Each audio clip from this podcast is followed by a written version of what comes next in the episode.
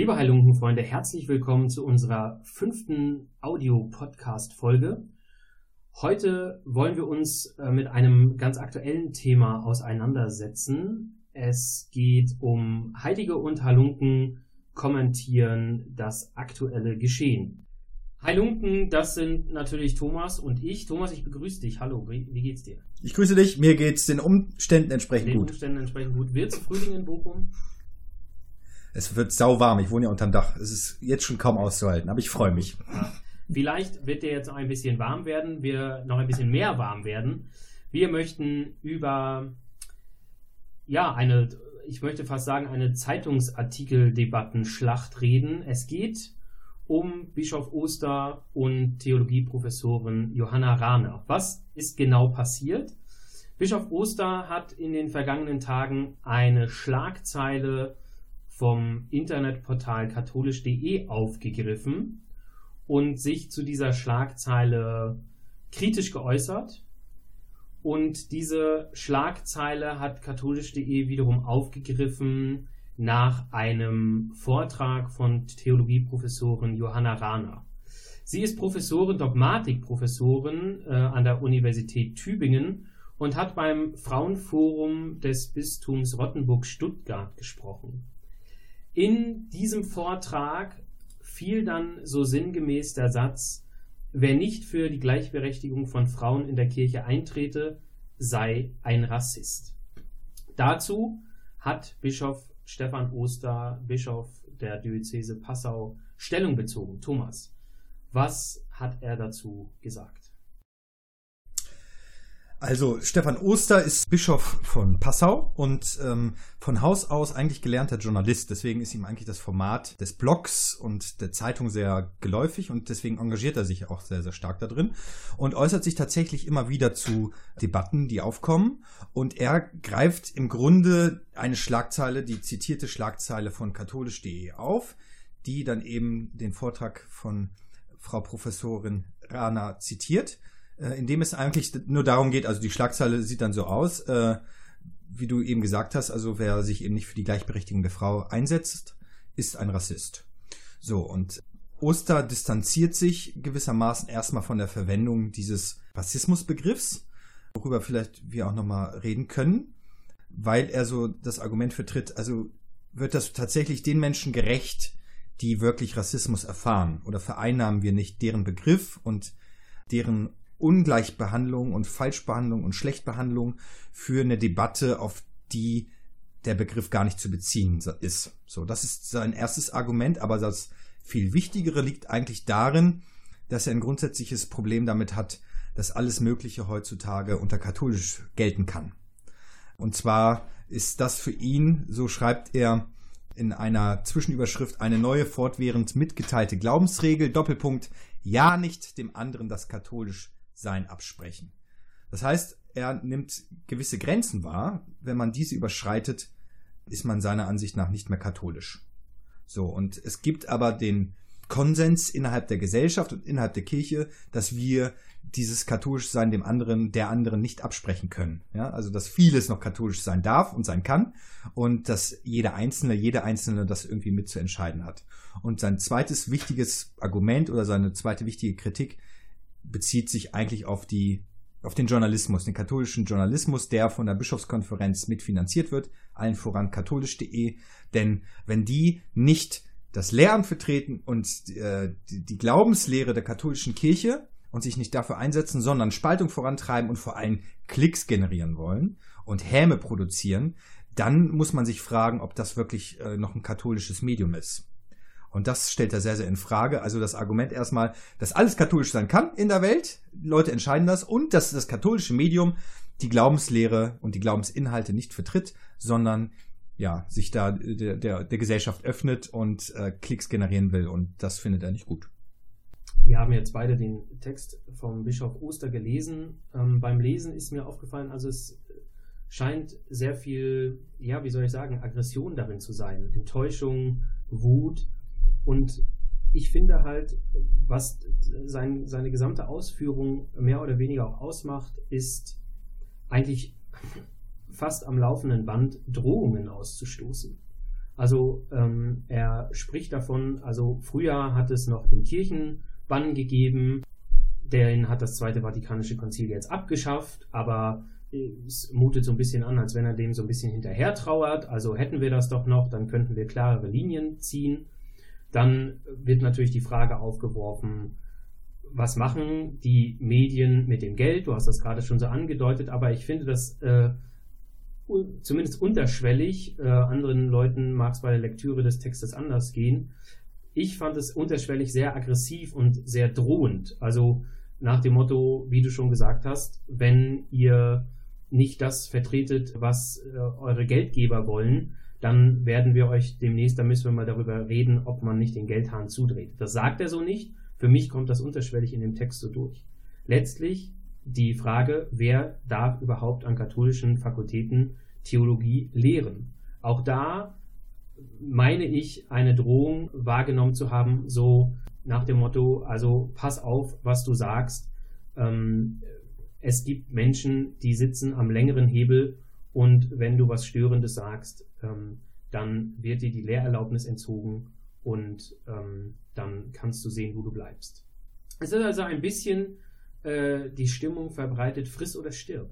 Ich weiß nicht, wie, wie, wie ging dir von der Atmosphäre des Textes? Also das, das Beleidigtsein äh, habe ich auf allen Seiten wiedergefunden, die beteiligt sind an dieser Diskussion oder an diesem Diskurs. Bei Stefan Oster, dem Bischof, ist es so, dass er sich natürlich dem Rassismusvorwurf ausgesetzt sieht. Also so hat er diese Schlagzeile verstanden, dass all jene, die katholisch sind und dazu zählen tatsächlich für ihn natürlich die Bischöfe, die für die Wahrung des katholischen Glaubens einstehen und der ebenso sagt auch, die Kirchlichkeit ist von den Glaubensinhalten abhängig. Wenn ich Glaubensinhalten nicht zustimmen kann, dann kann ich auch nicht zu dieser Kirche gehören. Also es gibt gewisse Grenzen und die gelten eben auch für Theologinnen und Theologen. Also du kannst frei Theologie betreiben, aber er redet von Schutzplanken, Leitplanken, ja, in ein, ein, ein, von einem Rahmen, in dem sich diese Theologie eben abspielen muss. Und dafür, für diese Einhaltung sind die Bischöfe zuständig als Wahrer der Einheit der katholischen Kirche. Nun ist ja meiner Meinung nach, du sprichst von Lehrinhalten, denen man sich anschließen muss auch innerhalb dieser Leitplanken. Nun ist, vielleicht bin ich auch einfach fehlinformiert, ähm, die Rolle der Frau innerhalb der katholischen Kirche nicht dogmatisiert. Ganz richtig. So dass ich sozusagen also, dort äh, mich ähm, eigentlich nicht einem ähm, Vor Vorwurf der Ungläubigkeit eigentlich wiederfinden kann, wenn ich die Rolle der Frau äh, innerhalb der katholischen Kirche ähm, ja oder den Umgang mit den Frauen anprangere. Genau, also das Ding ist, glaube ich, dass dieser Vortrag im Rahmen von Maria 2.0 gehalten worden ist. Das ist eben eine Bewegung in erster Linie von Frauen, aber natürlich folgen ganz viele männliche Unterstützer inzwischen auch, die sich um diese Gleichberechtigung der Frau innerhalb der Kirche kümmern und sich für sie einsetzen und dementsprechend viele Veranstaltungen planen, aber eben auch zum Streik und zum Boykott hier und da aufrufen. Ähm, das ist ja medial hier und da einfach auch ähm, nochmal wahrzunehmen kann man auch äh, googeln, wen das interessiert, was für Veranstaltungen da tatsächlich stattgefunden haben. Und ich glaube, ähm, weil Stefan Oster ja davon eben schreibt, wenn diese Schlagzeile so, Schlagzeile so stimmen sollte, wie sie katholisch.de formuliert hat, dann habe ich da ein Problem mit weil. So. Also er nimmt sich da schon raus, zu sagen, also ich weiß jetzt halt nicht, was sie gesagt hat. Ich beziehe mich nur auf die Wiedergabe von katholisch.de. Das ist ja auch nochmal ein interessanter Kniff sich da ein bisschen zu entlasten. Aber eben, es ist halt auch eine, eine richtige und wichtige Handhabe. Nichtsdestotrotz hätte man ja auch abwarten können, bis man den Text vielleicht lesen kann von Frau Rahner. Also diesen einen oder zweiten Tag hätte man ja auch noch mal warten können. Aber vielleicht ist ja der ein oder andere auch noch interessiert daran, auf eine hitzige Diskussion aufspringen zu können, um selber Klicks zu generieren. Das will ich jetzt keinem unterstellen, aber es könnte ja so sein. Also so sieht es von außen zumindest ein bisschen aus. Und ähm, es ist einfach die Annahme, die Grundannahme, wenn Maria 2.0 schon draufsteht, dass es dann dann um die Forderung geht, die wir kennen. Ne? Also dass die Frauen dann eben an der Macht partizipieren können, bis zum letzten, also bis zur Ordination, bis zum Priesterberuf dann eben. Und äh, das nimmt er gleich an, dass das ein Thema ist. Und wer dann in den Text von Professorin Rana schaut, sieht, nein, das klammert sie aus.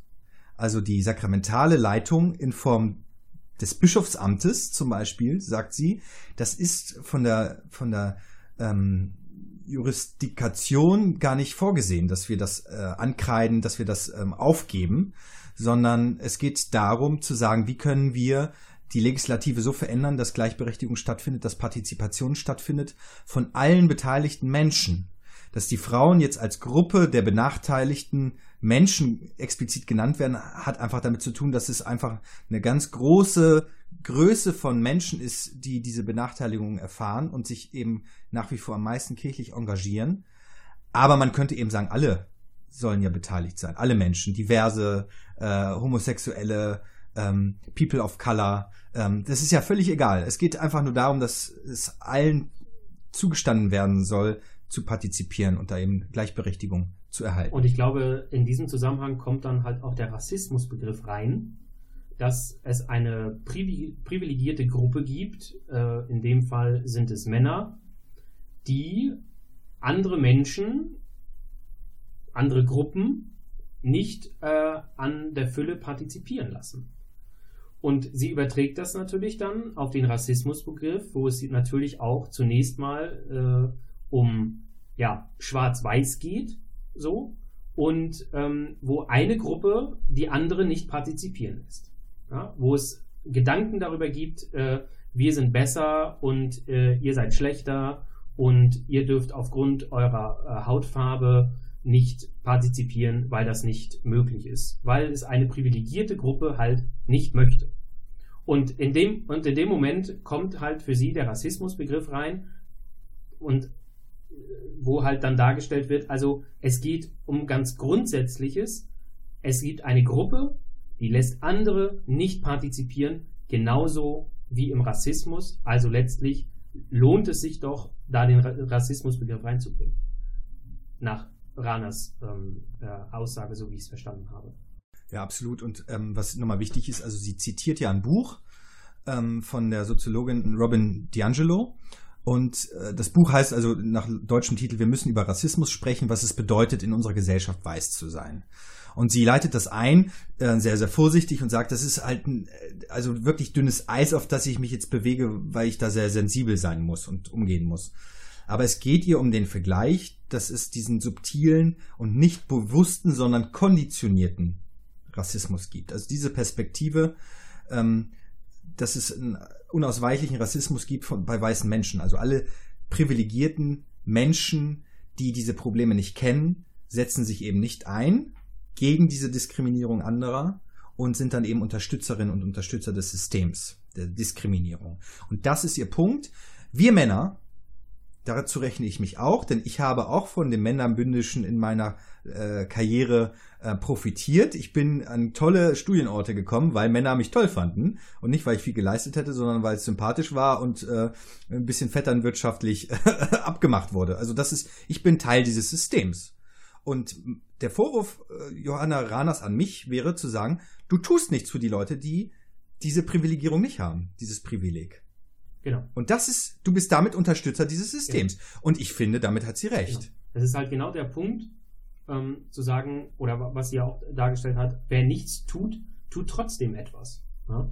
Und mir kommt natürlich dann auch wieder eine, eine kircheninterne Formulierung, würde ich äh, schon mal fast sagen, wo es darum geht, zu sagen, ich habe Versäumnisse begangen in dem, was ich getan habe und dem, was ich eben nicht getan habe. Ja? Also es gibt auch eine, eine, eine Sünde, ein, ein, ein Falschheit, ein, eine Vers ein Versäumnis im Nichtstun ja? und die Hände in den Schoß zu legen.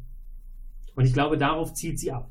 Ja? Auch mit einem natürlich, wie du sagst, sie leitet das vorsichtig ein, sie ist sich auch bewusst, dass sie da auf dünnem Eis steht, aber sie macht es drastisch, um letztlich ja auch unbewusstes Handeln aufzudecken und eine Reflexion anzustoßen und letztlich natürlich auch einen Dialog anzustoßen, einen Diskurs anzustoßen. Deswegen natürlich auch eine, eine, eine krasse Wortwahl. Ja. Absolut. Und man muss jetzt auch so sagen bei den ganzen Beleidigungen, denn es gab eben auch nochmal einen Brief, der von den Veranstalterinnen formuliert worden ist, also von dem Frauenforum der Diözese Rottenburg, Rottenburg-Stuttgart. Und da gab es einen offenen Brief, in dem sie Professor, äh, Professor, ja, der ist auch Professor, also Bischof Stefan Oster vorwerfen, den Text des Skriptes nicht gelesen zu haben und sich dennoch in diese Debatte einzuschalten und Rana dieses äh, falschen, dieser falschen Verwendung, dieser falschen Verwendung des Begriffs zu bezichtigen. Und äh, das ist ein sehr polemischer Ton auch und äh, sie fordern dann ihn schnell auf, das zu unterlassen und sich zu entschuldigen und bla bla bla.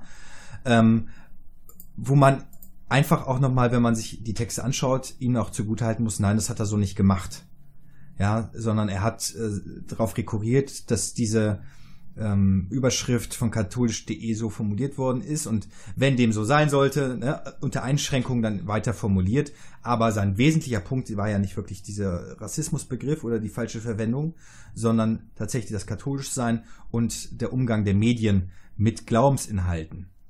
Und ich finde, diese Debatte zeigt ja, dass sich da Diskurse vermischen persönliche Beschuldigungen ausgetauscht werden, verschiedene Verletzungen und dass jetzt eine Gruppe von Machthabern innerhalb der Kirche feststellen müssen, scheiße, die Fälle schwimmen uns gerade weg. Denn das, was du als auch mit Ziehen der Machtkarte beschrieben hast, ist ja nichts anderes als zu sagen, wir können euch argumentativ nicht schlagen, das, was Rana sagt, wir können nicht mehr hinter den Errungenschaften der Gesellschaft zurückbleiben. Selbstbestimmung, Gleichbehandlung, ähm, also alles, was an demokratischen ähm, Errungenschaften innerhalb dieser Gesellschaft jetzt einfach schon aktiv ist, dahinter können wir nicht mehr zurück als Kirche. Und deswegen braucht es auch nicht mehr eine Betonung des Zweiten Vatikanums als großartiges Konzil, das unheimlich viele ähm, Neuerungen und Rechte gebracht hat im Jahr 1965, ja, sondern wir müssen die Entwicklung einholen, die nach 68 passiert sind mit der kulturellen Revolution. Und das ist ein Problem, das dieses System von Kirche jetzt noch sieht, weil das bedeutet, die Autorität, die Deutungshoheit ist sehr in Frage gestellt, weil dieser Diskurs einfach nicht mehr funktioniert, indem man auf die Einsetzung der Macht durch Jesus, durch Gott insistieren kann, sondern muss sich auf Argumente einlassen, die innerhalb dieser Welt gelten. Und Johanna Rahner versucht das ja, zu sagen, wir gucken mal, was es für Rechtssysteme in der Demokratie gibt, wie da Partizipation aussieht, wie Legislative aussieht, wie Exekutive aussieht und zu sagen, wir nehmen euch nicht die Leitungsgewalt, liebe Männer, die Sakramentale. Ihr dürft weiterhin Bischöfe bleiben. Macht euch nicht ins Hemd. So, ne? Also, wenn man das richtig liest, dann würde sie das eigentlich so sagen, ja? Sondern das bleibt alles erhalten, aber lasst uns mal schauen, was für Optionen wir einbinden können, und deswegen müssen wir auch ans Kirchenrecht ran. Das hilft alles nichts. Sodass da Partizipation und Gleichberechtigung auch stattfinden kann. Ne? Weil die Menschen möchten ihre Kirche haben und da sich zugehörig fühlen. Und da muss man vielleicht dem Oster dann auch nochmal entgegenbringen, ja, du hast recht, das wird dann bedeuten, dass die Menschen nicht zu dieser Kirche gehören möchten. Aber es hat vielleicht nicht so sehr mit den Glaubensinhalten per se zu tun, also nicht immer direkt, sondern mit dem Umgang mit Menschen durch die Institution und durch die Beteiligten innerhalb dieser Institution. Also das, was ihnen widerfährt, ist gar nicht so sehr, dass man die Theologie äh, krass in Frage stellt, sondern der Umgang, wie Dinge verwirklicht werden. Und das ist Institutionskritik. Und Oster kommt mit Argumenten von Lumen Gentium, vom Zweiten Vatikan, was Kirche ist, ähm, vom gemeinsamen Priestertum aller Getauften und dergleichen. Ja, schön das ist alles tolle Theologie und das ist ein toller Text und ich finde es richtig schön, wie das da geschrieben ist. Aber wenn sich das nicht verwirklicht im tatsächlichen Leben innerhalb dieser Kirche, bringt es uns so nichts. Und das ist der Punkt, auf den diese Bewegung Maria 2.0 auch hinaus will. Und mir gefällt es die vielleicht auch nicht oder so. Aber wir müssen über dieses Ziel hinausschießen, über die Stränge schlagen, damit sich was bewegt, weil, liebe Bischöfe, ihr habt einfach Jahrzehnte nichts gemacht. Und es verändert sich nichts durch Vertröstung, durch Worte. Und äh, das ist der Punkt. Und deswegen hat Rana ja also nicht mal mindestens über die Stränge geschlagen. Also das ist ja lächerlich. Ähm, ich verstehe das Problem des Begriffs des Rassismus und dass die Beteiligten, also Maria Herrmann hat in ihrem Blog, für die Leute, die das bei uns noch nicht verfolgt haben, etwas sehr, sehr Schönes geschrieben, also Rassismus nochmal als intersektionalen Begriff innerhalb des Feminismus ähm, bezeichnet, also wo es dann eben darum geht, dass es ganz viele Leute gibt, die von verschiedenen Diskriminierungen betroffen sind. Und äh, dass das ein Problem ist, wenn wir diesen Begriff für unsere Debatten vereinnahmen, ohne zu wissen, was es eigentlich bedeutet, diskriminiert zu werden durch Rassisten. So und ähm, deswegen ist das auch nochmal eine sehr sehr wichtige Debatte. Aber ich finde für unseren Diskurs gerade nicht der springende Punkt. Genau, ich äh, möchte das nochmal aufgreifen, was du gesagt hast. Ich glaube tatsächlich, es geht um einen Diskurs, es geht um Dialog, es geht mittlerweile darum, wie reden wir eigentlich innerhalb der Kirche miteinander. Ich finde es auf der einen Seite sehr schade, dass das ähm, öffentlich ausgetragen wird, also öffentlich über Zeitungsartikel, über Interviews und dass es letztlich kein Forum gibt, in dem so etwas auch diskutiert wird. Und zwar mit allen möglichen Facetten diskutiert wird. Aber das zeigt mir nochmal mehr, dass wir im kirchlichen Kontext ein ganz großes Defizit an Kommunikationskultur haben. Ich habe das selber erlebt ähm, und ich glaube einige von euch äh, bestimmt auch, ähm, dass ganz viel, darüber spricht der Papst natürlich auch, ganz viel Geschwätz herrscht. Also ähm, auf der einen Seite, wenn dann überhaupt, und wenn es natürlich dann polemisch und politisch wird, natürlich dann über ähm, Internetforen und über Zeitungsartikel, aber ganz oft einfach auch hinterm Rücken. Ja, es wird hinterm Rücken geredet, ja, weil es eine grundsätzliche Angst scheinbar gibt, äh, anderen, anderen Leuten was ins Gesicht zu sagen, weil sie sich dann dazu verhalten könnten, weil sie dazu Stellung beziehen könnten, wird es hintenrum gemacht. Und das ist ein ganz, glaube ich, ein ganz, ganz großes äh, Problem, was auch nochmal mehr aufzeigt, dass es ein Kommunikationsproblem ist. Und genau darauf möchte ich auch nochmal abheben. Du sagst, es geht ja oft bei den Kirchenaustritten nicht darum, dass die Leute äh, den Glaubenslehren nicht zustimmen äh, können. Und viele, das ist ja der Punkt, treten aus der Institution Kirche aus möchten aber weiter glauben. Inwieweit das möglich ist oder vernünftig ist oder auch unvernünftig ist, ist jetzt mal dahingestellt. Aber es ist ja ganz oft ein Argument, ich kann mich mit der Institution Kirche, so wie sich jetzt gebiert, nicht ähm, identifizieren und deswegen möchte ich diesen Verein verlassen. Das heißt aber nicht, dass ich Gott und den ganzen Glauben sozusagen hinter mir lasse. Inwieweit das real ist und Realität ist, ist auch nochmal die Frage. Dennoch ist es das Argument. Also zu sagen, ich habe ein Problem mit dieser Institution. Die Frage ist, wie hat denn Kommunikation in der Kirche bisher funktioniert oder nicht funktioniert? Es war doch oft so, natürlich, dann wurden Lehr Lehrmeinungen vorgebracht. Das ist ja auch gerade in, dem, in der frühen Geschichte des Christentums mit den vielen Konzilien immer wieder äh, war Jesus Mensch, war Jesus Gott, wie kann man das Verhältnis bestimmen, ist jetzt auch äh, nicht unser Thema, aber nur als Beispiel. Es gab immer wieder auch andere Meinungen. So. Und natürlich wurde dann miteinander gerungen und gestritten. Was ist jetzt der Punkt? Dabei muss man auch sagen, sind auch Menschen übers Ziel hinausgeschossen und haben Andersdenkende einfach mal so verbrannt. So. Das gehört auch dazu. Ja? Und Jetzt scheint sich auch durch den gesellschaftlichen Wandel auch in der Kirche etwas wandeln zu müssen, weil diese Machtkarte ist nicht mehr spielbar. Es ist nicht möglich, dass ein Bischof daherkommt und sagt, also, okay, jetzt müssen wir mal gucken, wo kommt das Geld her, was vertretet ihr da für eine Meinung, jetzt müssen wir mal gucken, wer darf überhaupt noch Theologie lehren. Ähm, das sind alles äh, Machtansagen. Ja? Nach dem Motto, die Bischöfe sitzen am längeren Hebel und sie werden entscheiden. Und ich hoffe und ich habe auch das Gefühl, dass das halt so nicht mehr funktionieren wird. Und ich gehe ganz stark davon aus, ich kenne Professorin Rahner nicht näher, ich hoffe und ich gehe ganz stark davon aus, dass sie sich von sowas natürlich auch nicht einschüchtern lässt. Ja? Äh, sondern der Diskurs lebt immer davon, auch Dinge in Frage zu stellen. Und das Problem ist ja, eine Meinung wird nicht richtiger, indem sie mehr Leute sagen und indem sie ständig wiederholt wird. Aber solange es keine adäquate Antwort auf diese Frage gibt, wird diese Frage immer wieder gestellt werden müssen. Das ist der Punkt. Ja? Und nur zu sagen, also das Thema äh, ist doch längst beendet, das Thema ist längst entschieden, ähm, aber sie ist, diese Frage ist nicht adäquat beantwortet, wird diesen Diskurs, wird diese Frage, wird dieses Problem nicht ansatzweise, ansatzweise lösen. Und du hast es angesprochen, die Bischöfe, viele Bischöfe haben einfach in den letzten Jahren nichts gemacht, ja, sind vielleicht zu netten Nick- und Winkonkeln verkommen, aber die Sache ist, wie greife ich diese Fragen auf?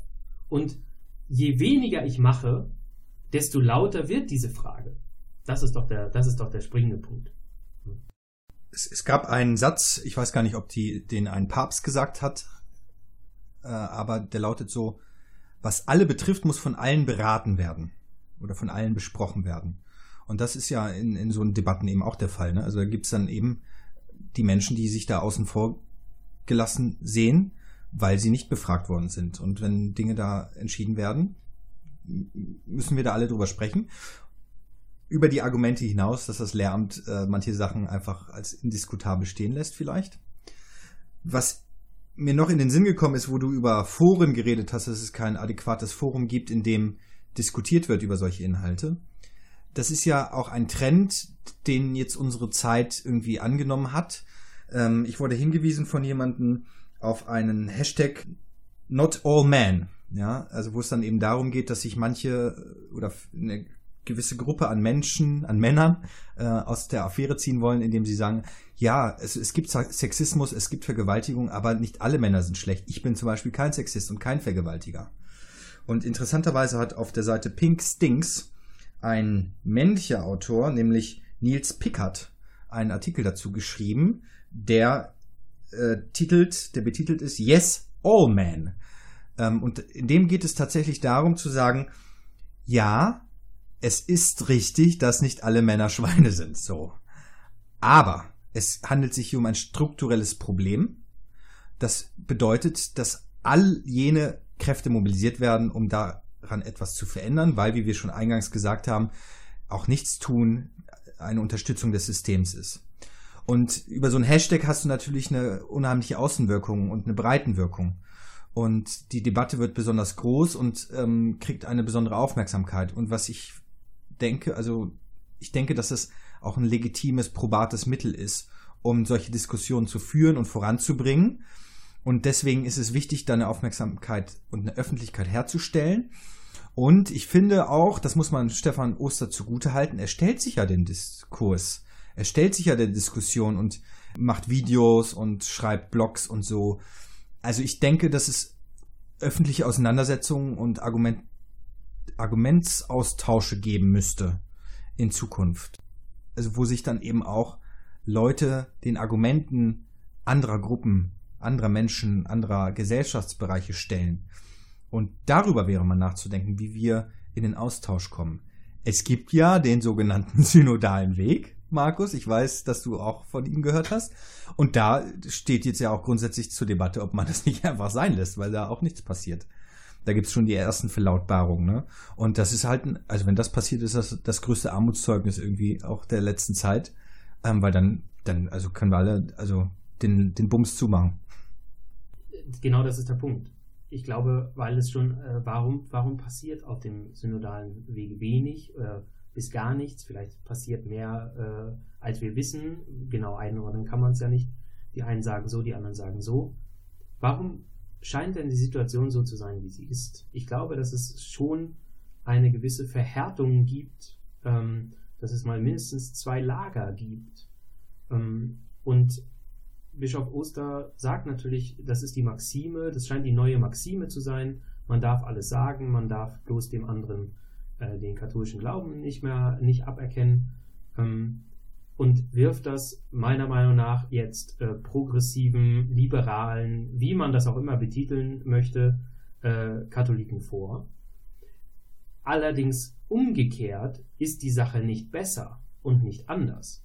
Also Bischof Oster spricht natürlich von Grenzüberschreitungen und Grenzverletzungen äh, den Vertretern des Lehramtes gegenüber.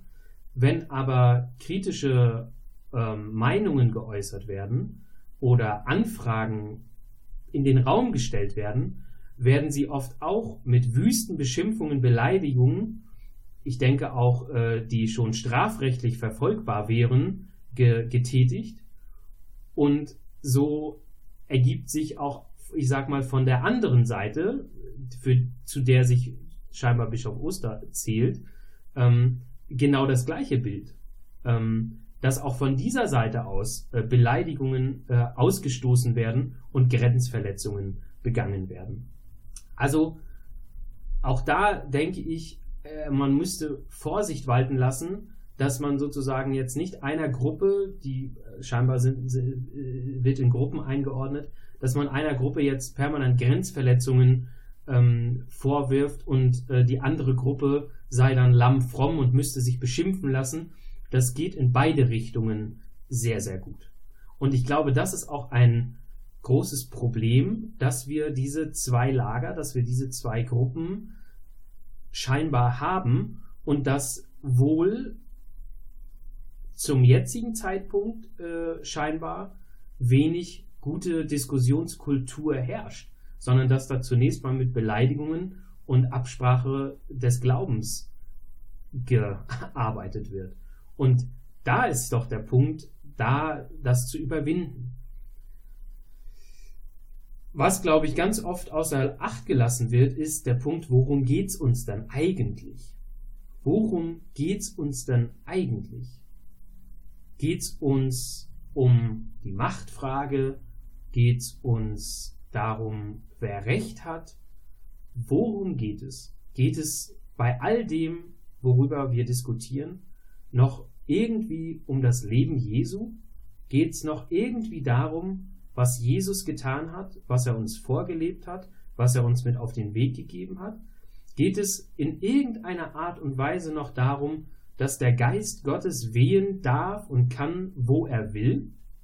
Dass der Geist Gottes noch in dieser Welt ist, so glauben wir, dass Gott noch immer ähm, schöpfungstätig ist? Geht es darum noch, auch anzuerkennen, dass der Geist Gottes wirkt, dass der Geist Gottes uns vielleicht auch etwas sagen will? Und genau das ist nämlich auch der Punkt. Ich glaube nicht, dass es ein Mensch alleine entscheiden kann. Ich glaube auch nicht, dass es zwei Menschen untereinander entscheiden kann, können, was der Geist Gottes äh, jetzt direkt will. Sondern dafür brauchen wir halt das wachsame Auge und dafür brauchen wir den und die andere, denn in den Geschöpfen wirkt der Geist, gerade nochmal natürlich im, im, im Menschen wirkt der Heilige Geist und formt sozusagen ja tatsächlich die Kirche und formt die Christen und formt äh, ja le letztlich auch nochmal die Erde und die Schöpfung immer neu. Und das ist die Frage. Glauben wir daran? Ist das sozusagen der Kern, um den sich alles dreht? Oder geht es letztlich darum, wer jetzt Recht hat und welcher Gott jetzt der Richtige ist? Amen, Bruder. Ich denke, das ist der Knackpunkt. Und äh, in einer weiteren Folge würde ich mal auf all das gucken, was Jesus nicht getan hat. um da nochmal äh, unterstützte Systeme ausfindig zu machen. Ist, das kam mir gerade so als Idee, weil wir natürlich auch eher über das reden, was er getan hat und das auch gut so ist, aber er hat ja auch Dinge nicht getan. Mal gucken, was, wohin uns das führt. Aber ja, äh, schönes Schlusswort, Markus, wie ich finde. Ich denke, wir haben jetzt unsere Einordnung dieser Debatte, dieses Diskurses angeboten. Wir freuen uns darauf, äh, eure Exzellenz Stefan Oster und liebe Professorin Johanna Rahner, ähm, wenn Sie uns Rückmeldung geben auf unseren Beitrag. Ähm, falls nicht, werten wir das als positive Rückmeldung. In diesem Sinne, bleibt der katholischen Kirche treu, so wie ihr das möchtet und glaubt an den uns unendlich lieben Gott und dann hören wir uns bald wieder. Macht's gut. Bye bye. Ciao.